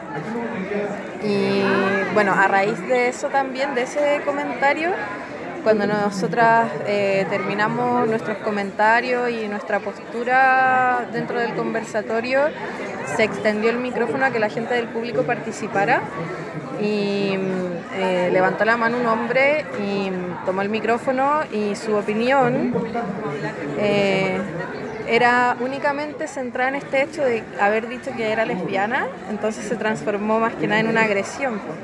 ¿Qué dijo? ¿Recordáis bien lo que Dijo, eh, a mí me pareció aberrante de principio a fin hasta que lo paramos, que fue que la ideología de género y que nosotras siendo admitidamente homosexuales teníamos un problema de falofobia y yo escuché esas tres cosas y como que agarré el micrófono y le dije que, que parara, que nosotras no íbamos a responder ante eso porque era ofensivo y que ideología de género no es un término que exista tampoco como para que él pueda referirse así ante nosotras. Él dijo eso, es- Sí. él dijo la ideología de género. Claro. Entonces, eh, nosotras reaccionamos de inmediato bajándonos del, del conversatorio, salimos de la mesa y vinimos a nuestro stand porque eh, tenemos una postura de cero, cero tolerancia ante la violencia y nosotras no podemos permitir que ocurra una agresión directa hacia nosotras y sin freno también, pues, ¿cachai? Como en qué minuto tu opinión es una opinión y en qué momento es una agresión lo que estáis haciendo y no dando una postura. Como, yo creo que Y aparte usando todos los discursos patologizantes que usan las comunidades religiosas, las evangélicas, que son sumamente violentas porque al decir que tú tenés falofobia, inmediatamente está diciendo que tú tenías una enfermedad por ser lesbiana. Y al tener una enfermedad significa que más encima tiene una cura. Y esas curas nosotros sabemos cómo son, o te meten en el psiquiátrico y te obligan a ser heterosexual, o te golpean, O o, te violan. o te violan para hacer violaciones correctivas. Entonces, no son palabras sencillas hablar de ideología de género. Trae toda una violencia que detrás y que más encima eh, es reforzada por estos grupos nazis también que atacaron compañeras en las marchas, porque ellos también piensan así y utilizan esas mismas palabras. Y, y todo esto... ¿Quién- ¿Y de dónde viene esa palabra ideología de género? Eh, Porque viene la de- marcha acá decía no más ideología de género. Claro, a- ayer, el mismo día en que ocurrió esto, ocurrió una marcha que era de- eh, propuesta por los grupos evangélicos que era contra la ideología de género. Y esa frase viene desde los grupos de derecha que dicen que todo este movimiento homosexual de izquierda es una ideología. Entonces que estamos casi como adoctrinando a la gente para que sea gay, para que sea lesbiana, para que sea trans. Y no tiene nada que ver con eso, sino que solamente es liberación sexual. Es hablar de tu propia se- sexualidad, es plantear el tema. Como, como que es una realidad que hay que respetar. Claro, y con No se la... pueden meter, es una, una decisión de los demás. No, y a la decisión hora de, de hablar de esto, tú podías hablarlo y decir expresión de género, identidad de género, identidad sexual, pero no, postular como que esto es una ideología, Claro, como si se ¿Ustedes enseñara. creen que este tipo era como un infiltrado? Como un tipo que vino especialmente a atacar? Porque tenía una pinta bien rara igual. Yo creo que debe haber tenido relación con esas personas que se reunieron el día de ayer. Puede ser, ¿o Y no? la gente que lo vio igual tenía cara así como de enfermo, pero típico de Canuto, po. Porque, porque yo no lo vi como, como un como un público de los que habían, ¿cachai? Era un tipo distinto y estaba y hablaba como muy así, como que no paraba de hablar, como muy... Era raro. Como el pastor Soto era. Sí, medio así. Y lo que, lo- y me dio la sensación, y por eso yo las quería entrevistar, de que todo se centró en la reacción de ustedes y no en la acción de él. Esa su acción como violenta pero pasiva. Pasiva agresiva, Claro, ¿cachai? Como hablando así como que no estaba haciendo nada. Hola. Pero no, pero no, no en- nadie se centró en él. En cambio se centraron en que ustedes se pararon y que no aprovecharon la oportunidad de hablar, no le dijeron lo que tenían que decirle delante de todo. Un poco como que, como que mm, la labor de ustedes era como un poco educar.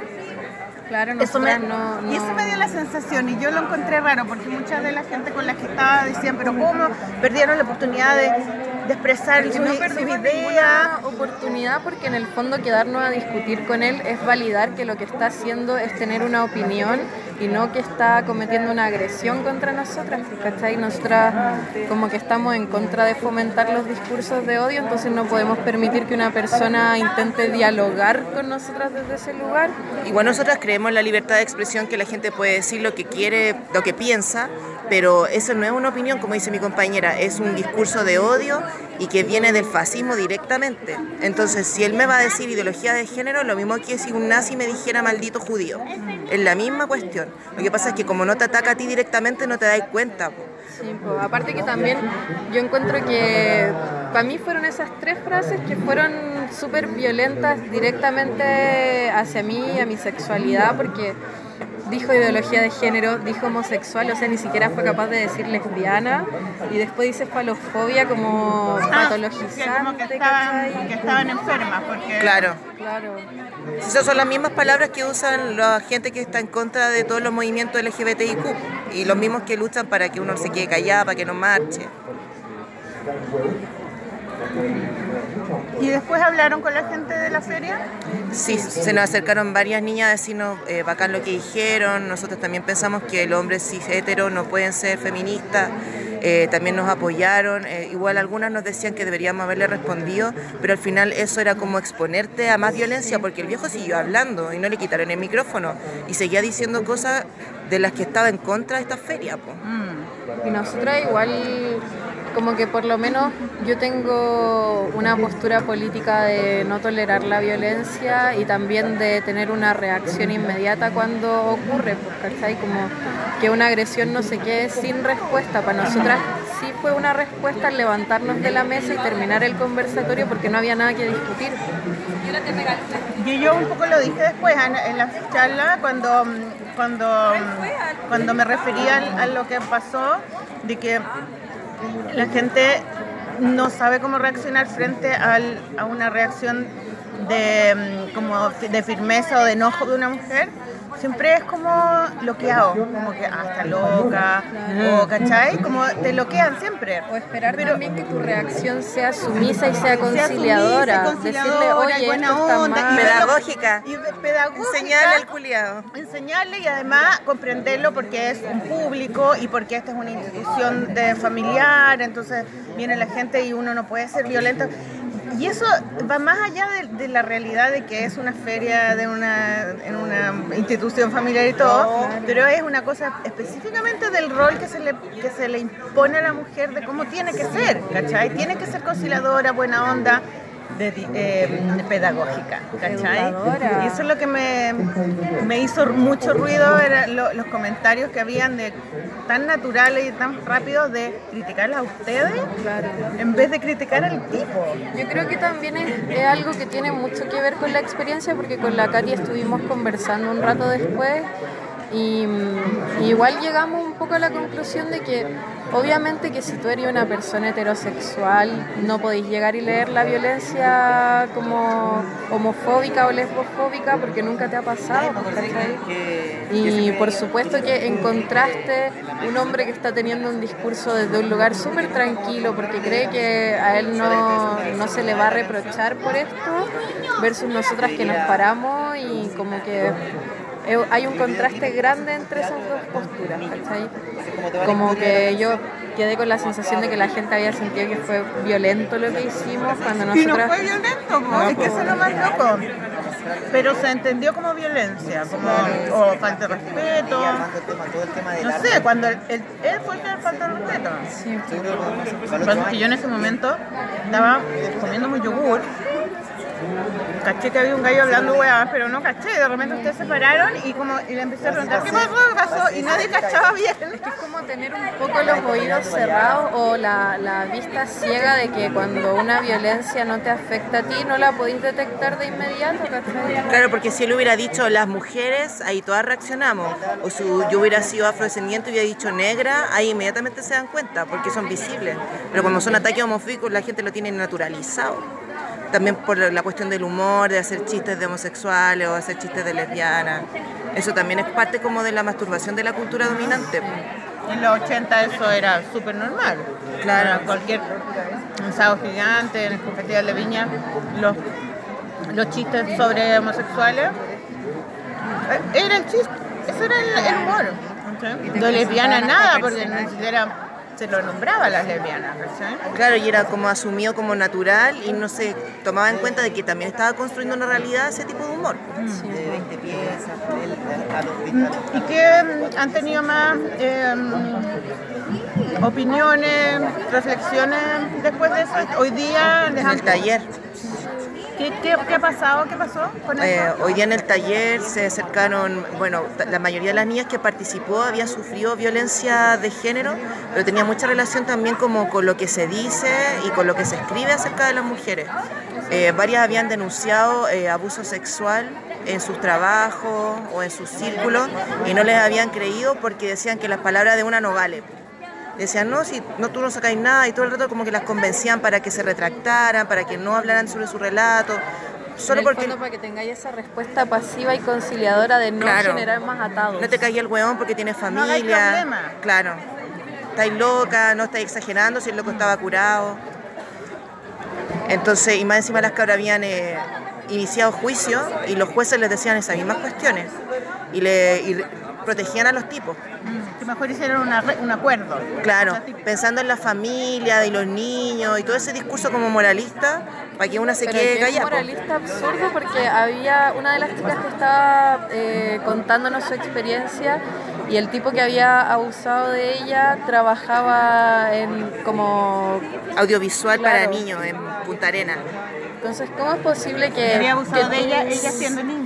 No, No. eh, adulta en el trabajo, en un carrete, el gallo la, como que la rinconó y le empezó a toquetear y le empezó a meter las manos en el pantalón. así. Y eso eh, acoso sexual, pues directo. Y después el gallo se hizo el leso, le mandó un mensaje diciéndole, ay, yo me trastorno con el copete, discúlpame. Y la- ella quedó como muy mal, muy choqueada porque nunca había sufrido violencia de ese tipo y más encima casada con familia, no sabía cómo decirle a la pareja y, y contarle eso, sentirse culpable de que cómo lo voy a, lo provoqué yo, no lo provoqué, pero si no andaba tan eh, escotada ese día. ¿Cómo no me di cuenta? ¿Cómo no me fui antes? Yo Claro. encuentro grave igual que al momento de denunciar, eh, ella estaba preocupada de que este tipo tenía hijos y la gente también le decía todo el rato, él tiene familia, pero nadie le decía, él trabaja en un lugar que es para niños. Y luego se resolvió en cierta medida, pero tampoco centrándose en el hecho, sino que dijeron, ya, lo echamos, quédate tranquila. Nunca le dijeron, nosotros te creemos, nosotros validamos tu relato. ¿Y de qué se trataba el taller? El taller era de historieta feminista y nosotros hicimos una introducción teórica y hablar, hablando también de la importancia de que una se escriba a sí misma, de los relatos de la mujer a partir de la subjetividad. Y empezamos como a contar historias personales a través del cómic y luego tenían que comentar su historieta. Y en ese momento en que empezaron a comentar la historieta empezaron a salir todas esas historias. Ya sea en formato cómic o de forma verbal que les daba mucha vergüenza dibujarla. Y algunas las pegamos allá en la pared para Les da vergüenza dibujarla igual porque también como que se contrastan las experiencias, pues así como habían chicas que denunciaron, que lo llevaron a, un- a una resolución judicial, habían otras niñas que estaban impactadas porque ellas no se atrevieron a denunciar o, o ni siquiera se atrevieron a contar su experiencia y como que ahora se encontraban con otras chiquillas que sí lo habían hecho. Claro. Sí, pues compartirlo en grupo yo creo que es como... Es muy femenino eso, o sea, de, de poder sentir el apoyo de, de mujeres que han tenido la misma experiencia y te das cuenta que en realidad toda la violencia que uno sufre después del abuso, cuando no te creen, cuando te ponen a ti te, te ponen a ti como culpable, no te hacen dudar, eso le pasa a todas.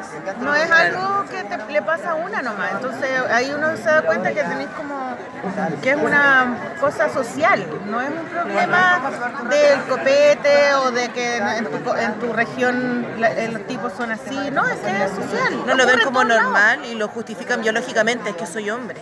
Soy hombre, es que el copete, Claro. es que la fiesta, no sé. Nunca su propia voluntad. Como si fueran niños pequeños. Tenía hambre, me lo comí, lo siento. Claro, no conozco mis límites. Claro. Entonces, Pero eso tampoco es hacerse cargo de, de la violencia que ejercen o de la opresión que, ejer- que ejercen. Pues. En el fondo como que siento que hacerte cargo es reconocer y reconocer el lugar de donde viene la violencia que tú ejerces contra otra persona. Y reconocer el poder que tienen Sí. para poder realizarla. Y los Ese es un privilegio. Esa cuestión también hablamos en la charla. Que si querís reconocerte como hombre feminista, cisgénero, heterosexual, tenés que perder tus privilegios, pero ¿quién los quiere perder? Por eso los tipos, en vez de hacer una deconstrucción sobre su propio género, terminan hablando de las mujeres. Haciendo eh, libros sobre mujeres, con personajes mujeres, pero nunca hablan de su propia masculinidad y cómo romper esa masculinidad porque le Cuando tienen ese miedo. es el ejercicio que tenéis que hacer al final. Claro, po. lo que Si estamos haciendo como- todas. Como mujer feminista tenéis que vivir el día a día revisándote si tenéis gordofobia, si eres racista, si eres clasista. Hay un millón de weas que tenéis Tengo que una, revisar. una compañera que también me decía que su hermano estaban tomando copete y él decía, no, si yo, yo también soy feminista porque yo, yo la entiendo y todo. Y, y ella le dijo, no, es que tú no entendís porque a ti nunca un jefe te ha acosado. Nunca un jefe te ha mirado las piernas antes de escucharte lo que te está diciendo. Y nunca te va a pasar. Así que no tenés idea, por mucho que seas mi hermano, ¿cachai? Y eso es como un poco, la idea es como que, ¿por qué el hombre tiene que estar en todo? ¿Por qué? Eh, Si no es su...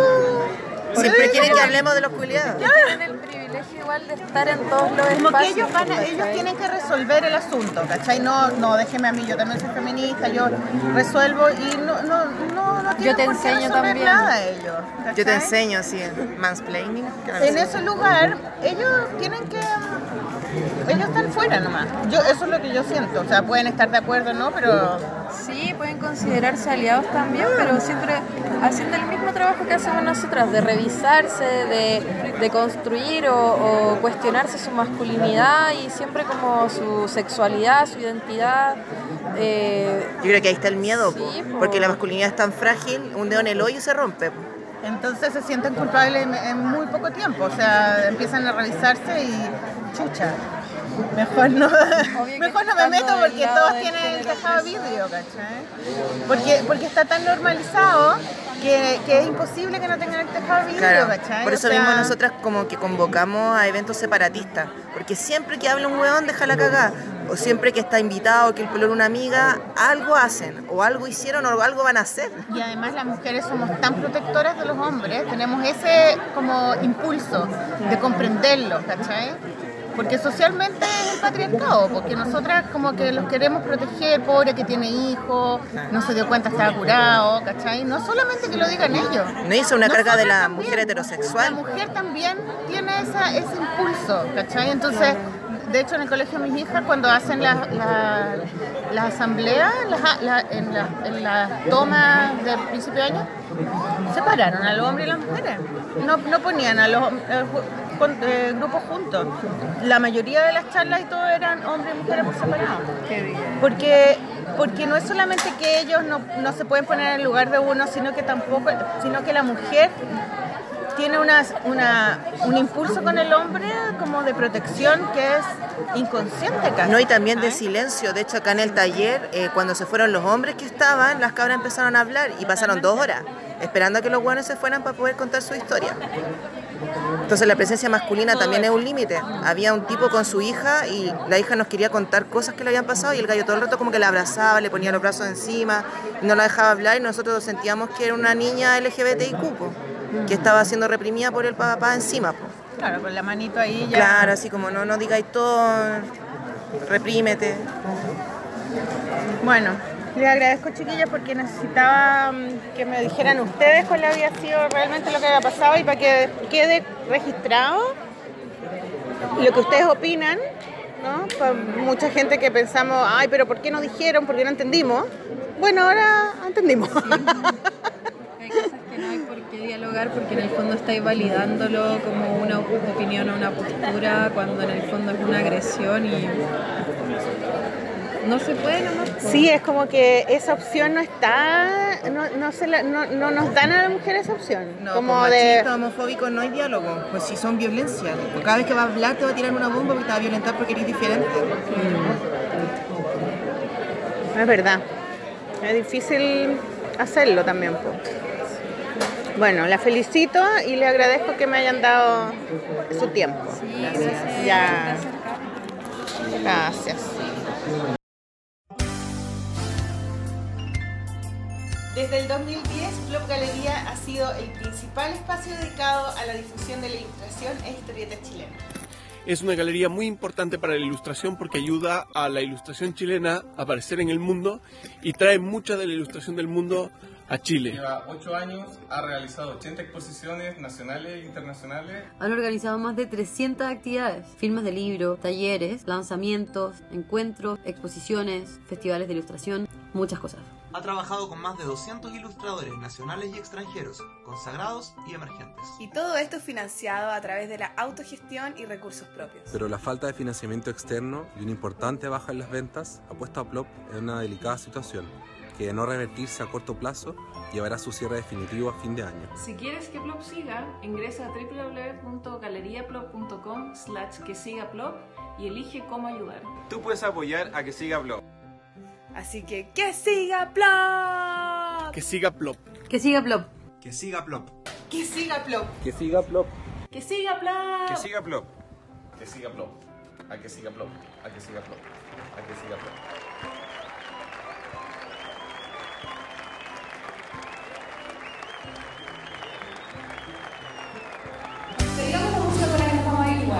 Eh, te puedo recomendar, yo estoy llevando clases de canto con él, con, con él. Es, un, es, es un chico trans que canta música folclórica de mi país, se llama Melian y es muy muy bueno si buscan la canción Sopoyay, que además está cantada en español y en quechua, voz maravillosa.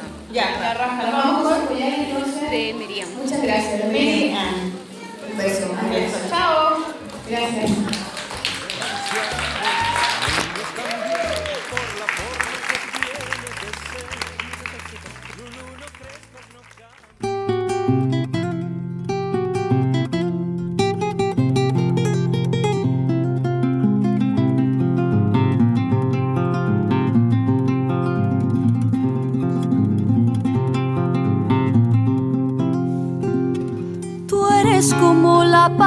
Paloma, son joya y que bajas a beber agua.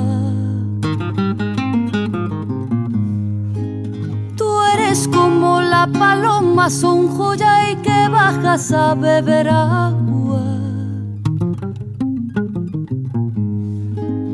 Después de beber el agua, son joya y alzas el vuelo y te vas. Después de beber el agua son joya y alzas el vuelo y te vas.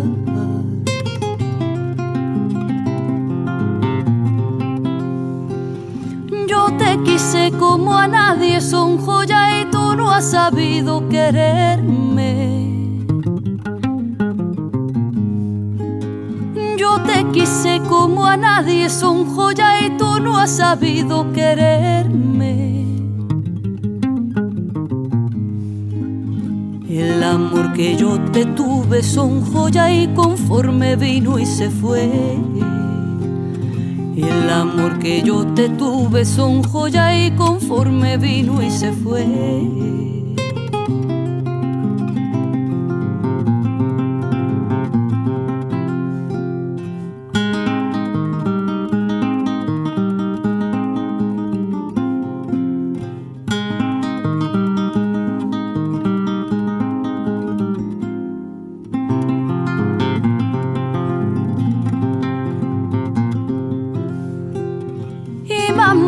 Hai kita pasung hujai mana manam rurak cukarkani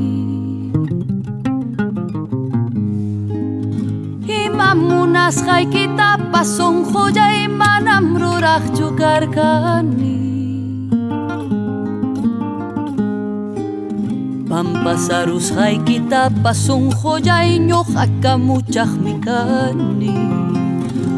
Pampasarus haikita pason joya iñohaka muchahmikani